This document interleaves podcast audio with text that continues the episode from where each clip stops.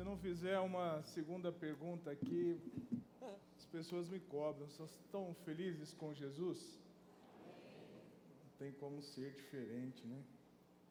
Quando a gente caminha com Cristo, a gente aprende a viver em felicidade, mesmo quando tudo aparentemente não está em mar de rosas, não está como alguns dizem, céu de brigadeiro, né?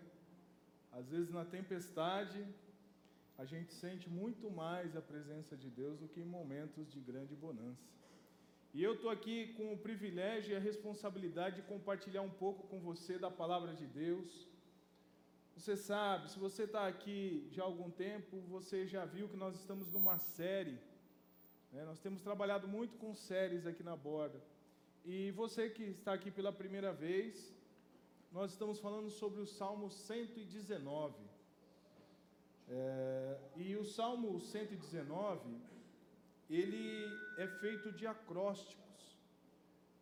Então, cada trecho de oito versículos do Salmo 119, ele começa com uma letra do alfabeto hebraico. Então, primeiro trechinho, a primeira letra do alfabeto hebraico inicia todas as frases em cada verso. E nós estamos hoje aqui para falar sobre uma, um desses trechos também. Nós vamos falar, temos falado já há algum tempo.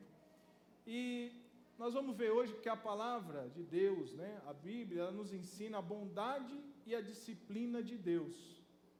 É algo bem interessante. E isso você vai acompanhar comigo, está lá no verso 65 até o verso 72. Vamos fazer então a leitura aqui? As coisas boas me tens feito, Senhor, como prometeste. Ensina-me bom senso e dá-me conhecimento, pois creio em teus mandamentos. Antes de me disciplinares, eu vivia desviado. Agora, porém, sigo tua palavra de perto. Tu és bom e fazes somente o bem. Ensina-me teus decretos. Os arrogantes mentem a meu respeito, mas eu obedeço às tuas ordens de todo o coração. O coração deles é tolo e insensível, mas eu tenho prazer em tua lei. O sofrimento foi bom para mim, pois me ensinou a dar atenção a teus decretos. Tua lei é mais maravilhosa, mais valiosa para mim que milhares de peças de ouro e de prata. E aí você tem ali a letra do alfabeto hebraico que está iniciando cada trecho desse verso. E com essa leitura, queridos, eu faço uma afirmação teológica. Deus é bom, mesmo quando a vida não vai bem. Isso parece uma contradição, parece um paradoxo, coisas que se coisas que colidem umas com as outras. Mas para a gente mergulhar nessa bondade de Deus, vamos ficar pelo menos na mesma página com relação ao que o que significa bondade, o que significa ser bom. Ser bom é uma característica, bondade é uma característica daquele que tem inclinação para o bem, é uma qualidade de pessoas que praticam boas ações. Então, ser bom é ser uma pessoa benevolente, uma pessoa amável, uma pessoa que procura ajudar o outro. Isso é uma pessoa boa. Então, demonstrar bondade em relação às outras pessoas. Aquele que busca somente o seu próprio bem, vive uma vida de forma egoísta. Quando você busca somente o que é bom para você, quando você busca coisas que são boas somente para você, você está vivendo um nível de vida, uma forma de viver, um estilo de vida egoísta. A bondade, ela tem a ver com a pessoa que pratica o bem na vida de outra. Por isso nós podemos dizer que Deus é bom, porque Ele procura fazer o bem nas nossas vidas. Ele não é um Deus egoísta e que vê somente o que é bom para si, não. Ele tolera as nossas fraquezas, os nossos fracassos, os nossos tropeços, e mesmo assim continua sendo bom conosco. E eu quero avaliar com você aqui e refletir com você aqui, na verdade, sobre duas atitudes para desfrutar dessa bondade de Deus. A primeira delas é reconhecer a bondade de Deus, e a segunda é amadurecer na fé. Vamos ao primeiro ponto.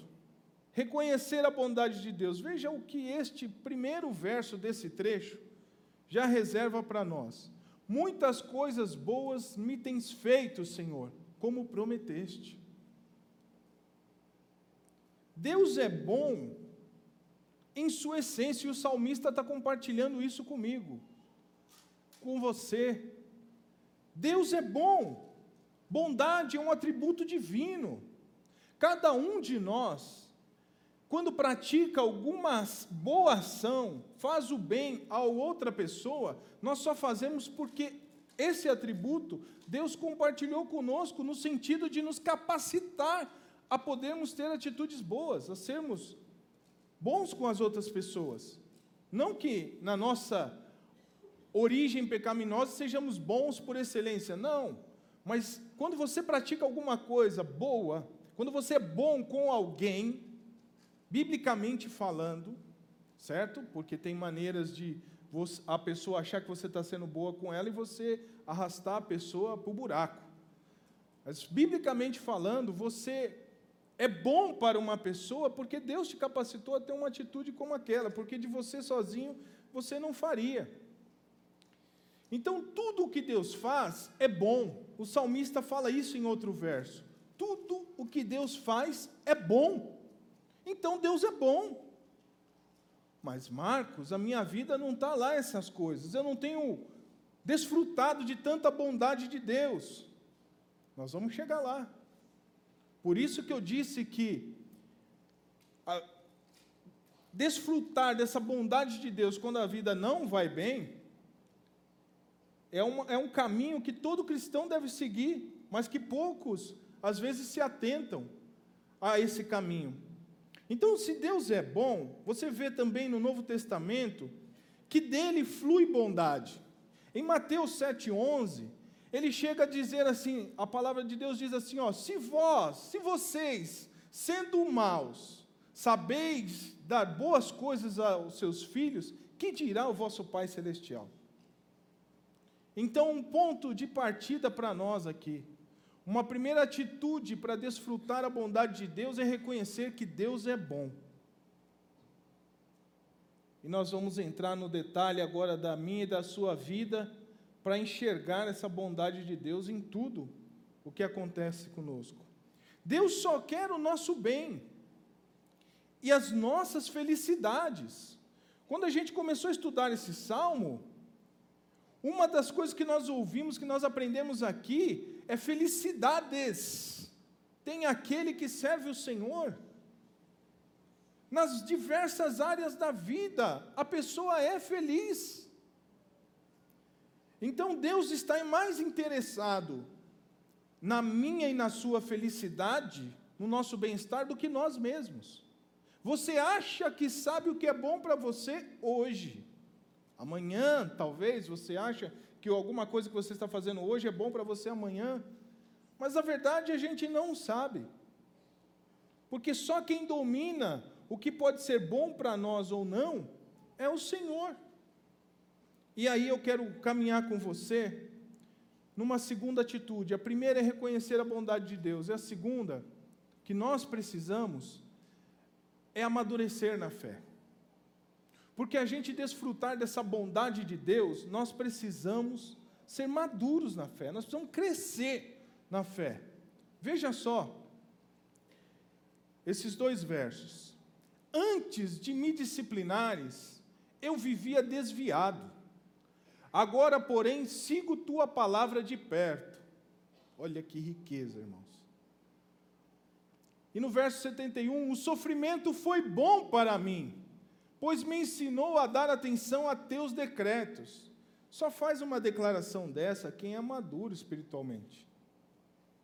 Consegue enxergar a bondade de Deus em meio ao sofrimento. Mas esse não é qualquer sofrimento. A gente quer receber o que entendemos ser bem para nós a qualquer momento. É difícil você enxergar o bem quando a bondade de Deus, quando as coisas não vão bem. Existem momentos que a gente está lutando com as expectativas frustradas, a gente está lutando com decepções, com dificuldades, coisas que você está tentando contornar e vencer e não consegue, problemas emocionais, problemas relacionais, problemas materiais, problemas de saúde, problemas espirituais. É difícil enxergar a bondade de Deus nesses momentos. E aí que eu quero te ajudar a navegar um pouco nesse mar de Deus, para juntos aqui entendermos esses momentos também na nossa vida. Porque é são nesses momentos onde a bondade de Deus é mais aflorada onde a bondade de Deus é mais profunda na minha e na sua vida. E a bondade que vem de Deus, ela tem o objetivo de nos aproximar de Deus. E para isso nós somos desafiados a enxergar e confiar no Deus que a gente serve, que é essa bondade em meio ao sofrimento que você está passando agora, inclusive. O salmista compartilha com a gente aqui quão bom Deus foi com ele através de uma disciplina. Ou seja, algo que trouxe profundo sofrimento a ele. Uma disciplina da aflição. Mas esse homem consegue dizer: Senhor, como o Senhor foi bom comigo quando me disciplinou. Olha, eu te sigo agora de perto. Senhor, o sofrimento foi bom para mim, me ensinou a dar atenção aos teus decretos. Eu estava desviado, eu estava desagarrado do Senhor. Mas aquele sofrimento, aquela disciplina do Senhor sobre mim, me fez me achegar ao Senhor, me fez ficar mais perto, Jesus, me fez dar mais atenção à tua palavra, me fez dar mais lugar na minha vida ao Senhor, a ser mais espiritual, a crescer. E nós vemos que o salmista, ele foi balançado por dentro, nesse sofrimento. Ele chega a mencionar coisas que aconteceram com ele, como pessoas inventando mentiras e tudo mais, mas o foco aqui é a disciplina que veio do Senhor. O sofrimento era por conta de uma disciplina de Deus. E ele foi balançado, queridos, no seu ego. Ele foi balançado na sua fé. Ele, foi, ele se questionou internamente. No seu estado de espírito, no seu dia a dia, tudo acabou sendo balançado na vida do salmista, assim como acontece comigo e com você. E nós somos desafiados a confiar em Deus. Sabe por quê? Porque Deus está no controle de todas as coisas. Porque Deus está contigo quando você se achega a Ele. Porque mesmo no sofrimento, Deus te acolhe, te abraça e atua na sua vida. Deus ouve a sua oração. E se você não está entendendo a resposta de Deus, procure discernimento, porque resposta Ele deu. Nem que seja, ok, aguarde ou não vai. Então nós precisamos aprender a enxergar a bondade de Deus em meio à disciplina. Talvez o que você esteja passando na sua vida é, é por conta de algo que te jogou para longe de Deus. E Deus permite que alguma coisa severa acontece na sua vida. para que você abaixe a guarda, para que você bote o seu ego lá embaixo. Sabe quando essas coisas acontecem? É quando você vê que todo o intelecto não deu mais certo. Você tentou, usou toda a sua inteligência, toda a sua formação, toda a sua capacidade intelectual e não funcionou. Você usou todos os seus contatos, todas as suas influências, as suas as pessoas que estão ligadas a você, as suas redes de contato para tentar resolver alguma coisa, não resolveu. Quando você, você gastou toda a sua energia e falou: "Não, eu vou, eu vou, eu vou, eu vou", e Deus queria que você falasse: "Senhor, se o Senhor for comigo, aí eu irei". Mas não, às vezes a gente estufa o peito, mete a cara, vai e vai para longe do Senhor. E aí vem a disciplina de Deus. E o salmista, ele conseguiu enxergar essa disciplina como bem mais valioso, um dos mais valiosos que ele recebeu. Ele chega a mencionar que valia mais do que ouro e prata.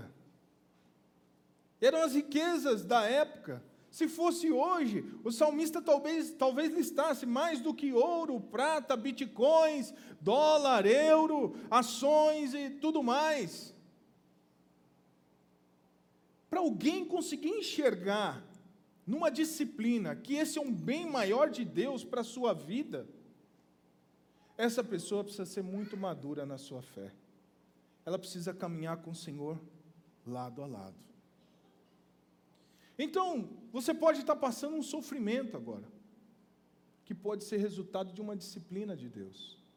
Se você está distante da vontade de Deus, se Deus não é mais a primazia na sua vida, se Ele não é mais a prioridade na sua vida, se você não tem tido tempos de reflexão na palavra de Deus, se você não tem, não tem tido tempos de oração, de intimidade, de um devocional com Deus, seja lá do seu jeito, não entro no mérito, no seu tempo de oração, nem na forma que você está fazendo. Mas se você não tem esse contato mais próximo, a ponto de poder ouvir a voz de Deus, você está desgarrado dele. E ele pode ter descido uma disciplina sobre sua vida para que você se chegue mais perto, porque esse é o melhor para a sua vida. Estar perto de Deus é o melhor que pode acontecer com você. O que está passando na sua vida passou primeiro por Deus. Se Deus permitiu, quem somos nós para discutir? E eu posso até dar para você um exemplo que aconteceu comigo sobre disciplina. E foi uma disciplina da minha mãe. Para você ver como a disciplina ela tem o seu lado de bondade, de benefício que a gente não vê quando está passando pela disciplina. Por isso que a gente precisa, em todo momento, confiar no Senhor. Porque se você está passando uma dificuldade, se Deus está te disciplinando, nesse momento, procure discernir a vontade do Senhor. Com certeza, uma coisa você já pode ter de ponto de partida: Ele quer você mais perto. Ele quer você mais perto. Mas, veja só, comparando com a nossa vida aqui na terra, né? Eu estou com 47 anos e 40 anos atrás, lá para os anos 80, final dos anos 70, 80, São Paulo não era o que era hoje, em termos de carros, de, de problemas de trânsito, de violência. E eu, uma criança de 7 anos, a minha mãe me pedia às vezes para ir numa quitanda, num mercadinho na mesma rua, e eu ia. Ela me dava a ordem, me entregava o dinheiro, fala, Marcos, vai lá buscar meia dúzia de ovos. E eu saía, e olha, espera o troco. Eu ia lá, chegava na venda, lá na, no mercadinho, eu quero meia dúzia de ovos, entregava o dinheiro, não sabia nem mexer com o dinheiro ainda, e esperava o troco. Voltava com meia dúzia de ovos e o troco, sem problema nenhum. Uma dessas oportunidades eu passei em frente a um bazar. E nesse bazar eu vi uns, um saquinho de brinquedos que tinham uns animais de zoológico, uns bonequinhos soldadinhos, uns negócios que eu gostava muito de brinquedo pequeno, carrinho pequenininho e tal, essas coisas. E aí o que eu fiz? Passei em frente, embaixo da camiseta. e fui para casa. Meia dúzia de ovos, o troco e um saquinho de brinquedos roubado. Miliante. Veja só. Com sete anos, quem disse que uma criança com sete anos já não sabe, né?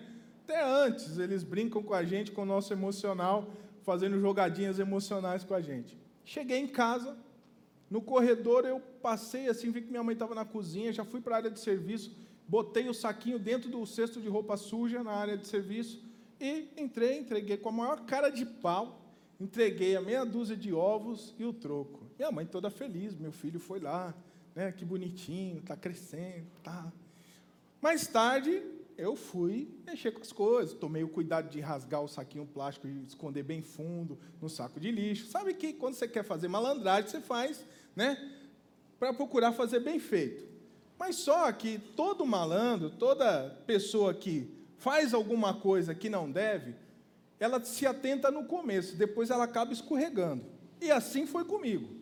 No começo eu todo cuidadoso, daí a pouco eu já estava brincando com os bichinhos lá, tal, não sei o que. Minha mãe passou e falou: "Pá, de onde vieram esses bichinhos aí?" "Ah, um colega da escola me deu." "Que colega?" "É que é, é, já pegou de surpresa, já comecei a entregar ali e ela insistiu, não, fulano, tal, não sei o quê. Ela falou, fala a verdade. Você não ganhou de ninguém. Isso aí. Eu, naquela hora eu pensei, tem bola de cristal. Não é possível. Como é que sabe que eu estou mentindo? Bom, ela me apertou do jeito que eu confessei. Passei no bazar, escondi e tal. Queridos, aí minha mãe me deu três disciplinas. A primeira fez eu catar todos aqueles bonequinhos, me pegou pela mão e foi comigo até o bazar. Ai, eu queria morrer, irmãos. Falei, cai um raio na minha cabeça, abre um buraco no chão. Não, agora não é hora de viver mais. A minha vida acabou. Com sete anos eu já falei, estou na, tô na roça. Já era. Chegou lá, minha mãe chamou a mulher, olhou bem para mim assim, eu, desculpa, moça. Tal, a moça, ai, que bonitinho, não tem problema. Minha mãe, não, não, não, tem problema sim. Se não é dele, não é dele. Se eu não puder comprar, não fica sem. O dia que eu puder comprar, eu compro e ele vai ter o brinquedo que ele quer. Irmãos, ali o mundo acabou para mim. Aquela disciplina desceu amarga, o estômago apertou. E fora isso, eu cheguei em casa, ainda entrei no chinelo e fiquei de joelho lá para a parede olhando de castigo. Mas essa disciplina, eu vejo hoje como uma disciplina que foi boa para mim no trato das coisas dos outros. Vai saber eu do que me livrou essa disciplina da minha mãe. Eu não enxergava na hora, na hora que eu era criança, eu queria aqueles brinquedos. Mas o que ia representar isso no meu futuro? E a minha mãe, com aquela disciplina, ela me voltou para perto dela, para os princípios que ela tinha me ensinado, para aquilo que era correto de se fazer na vida. Então, esse é um simples exemplo que nós podemos ter de quando Deus nos disciplina. A gente faz beicinho, a gente quer que abra um buraco no chão, ou melhor, que né, abre um caminho para o céu, para o chão ninguém quer descer, né? Então vamos, queremos subir logo para o céu, Senhor, leva logo, porque eu fiz bobagem. Não. O Senhor, quando Ele nos disciplina, é para o nosso bem. Você e eu temos que enxergar valor na disciplina que Deus traz sobre nós. E o salmista enxergou: o sofrimento foi bom para mim. Quando que alguém diz isso? Só alguém maduro na fé. Só alguém que vive com Deus, que caminha com o Senhor lado a lado. E, vai, e ele vai dizer, Senhor, a sua palavra, ela é mais valiosa do que ouro e prata. Estar com o Senhor é mais valioso do que qualquer bem material, do que qualquer benefício que eu possa ter na, na vida. E é esse o propósito de Deus quando te disciplina. E é esse o propósito de Deus quando também é bom com você, mesmo numa disciplina. Porque essa é a grande questão. O Senhor é bom conosco, mesmo em meio à disciplina. E nós vimos então duas atitudes para você desfrutar dessa bondade. Reconhecer a bondade de Deus. Deus é bom. Ele continua sendo bom. Ele continua sendo Deus. Não importa o que aconteça, você tem que internalizar isso na sua, no seu coração. Ele é bom. Não importa o que esteja acontecendo com você. Agora, dentro dessa bondade, Ele também te quer mais perto. Então, nós precisamos também amadurecer na fé. Então, queridos, Deus é bom mesmo quando a vida não vai bem aparentemente.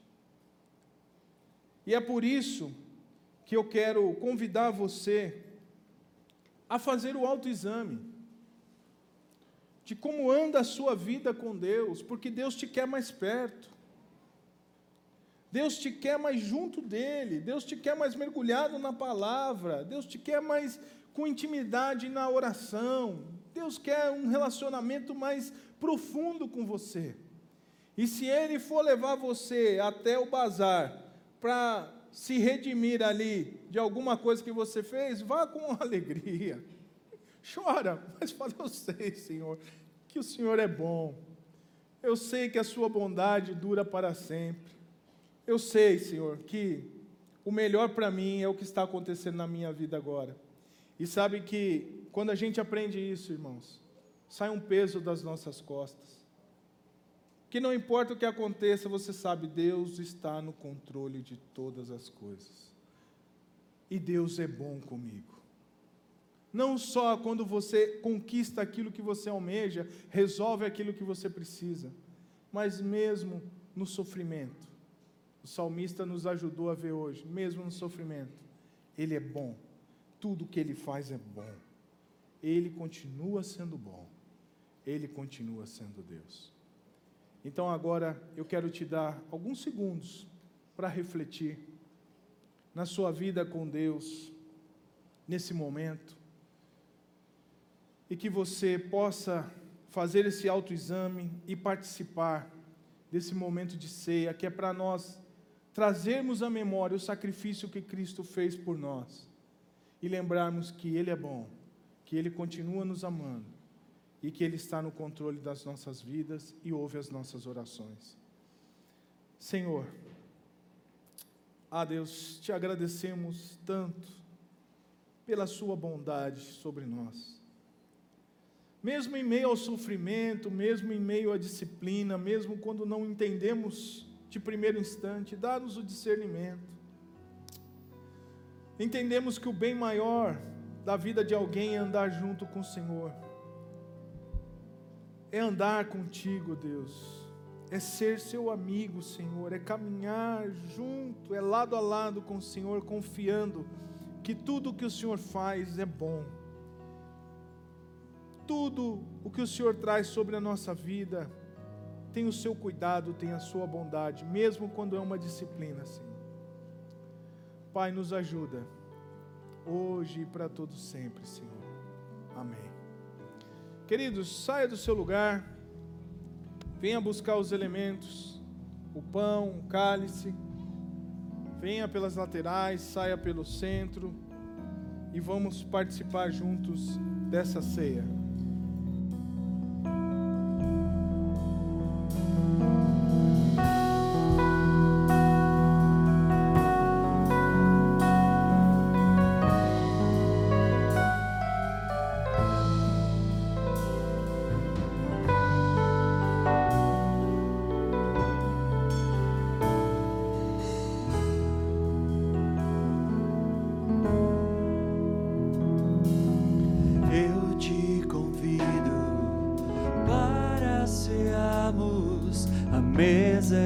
Fazendo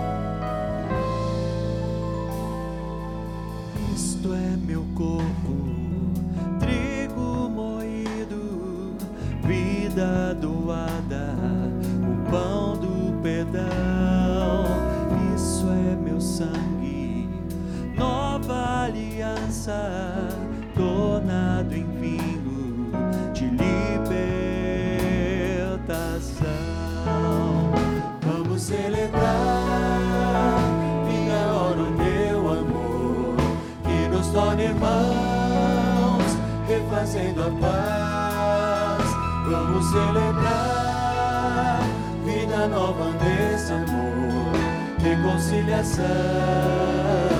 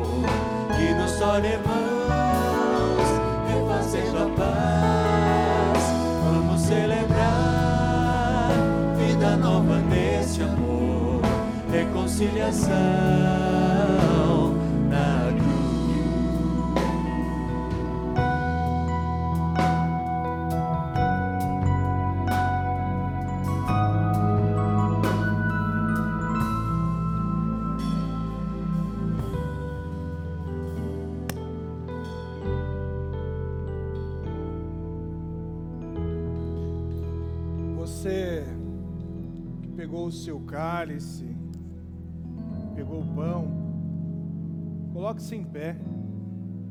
Vamos. Nós participamos pela manhã aqui, mas vamos novamente agora. Deixa eu aqui, com o apoio do mano aqui.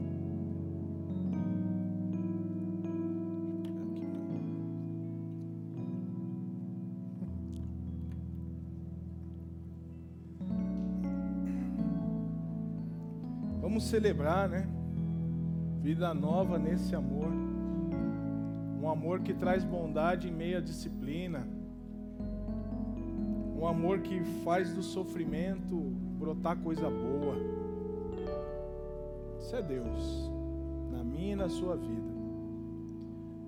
Vamos celebrar ao Senhor juntos. Vamos comer o pão e tomar o cálice.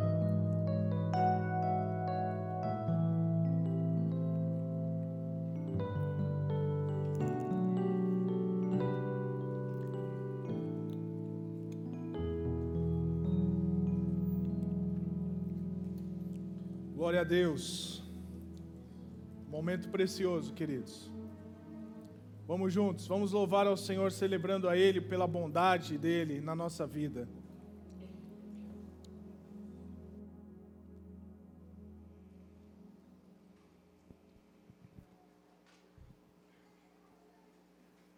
Amém. Vamos juntos continuar declarando a bondade do Senhor. Ele é bom o tempo todo.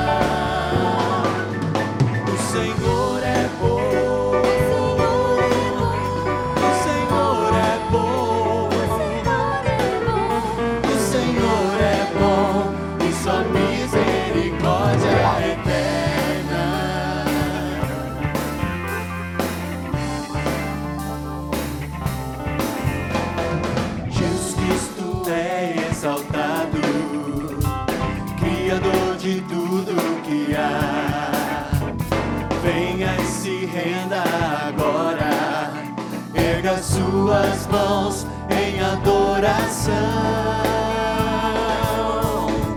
Jesus Cristo é exaltado, Criador de tudo que há. Venha e se renda agora, erga suas mãos em adoração.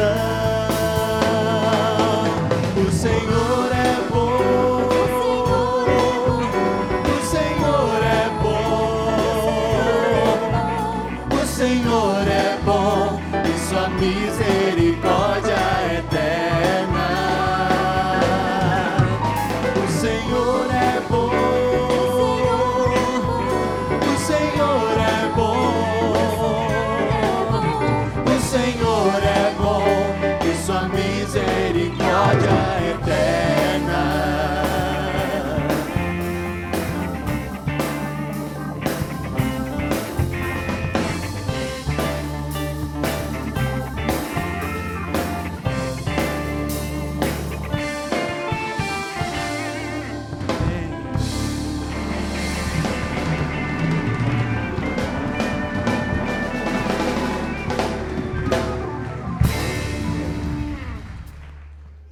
sua bondade, Senhor. Obrigado por este tempo. Obrigado pelo que ouvimos, obrigado pelo que cantamos, obrigado pela tua voz em nós, nos transformando, nos trazendo a uma reflexão de um coração grato e enxergar, Senhor, a tua vontade como maravilhosa e aquilo que temos passado como o melhor que o Senhor tem para nós. A ti toda a honra e toda a glória. Com o amor de Deus, o Todo-Poderoso Deus, a graça, a maravilhosa graça que encontramos em Teu Filho amado Jesus Cristo e as consolações do Teu Espírito Santo estejam com todos nós e todos os seus espalhados por esta terra até a Tua volta, para sempre e sempre, em nome de Jesus. Amém. Tenham todos uma ótima semana. Deus abençoe. Vão na paz do Senhor.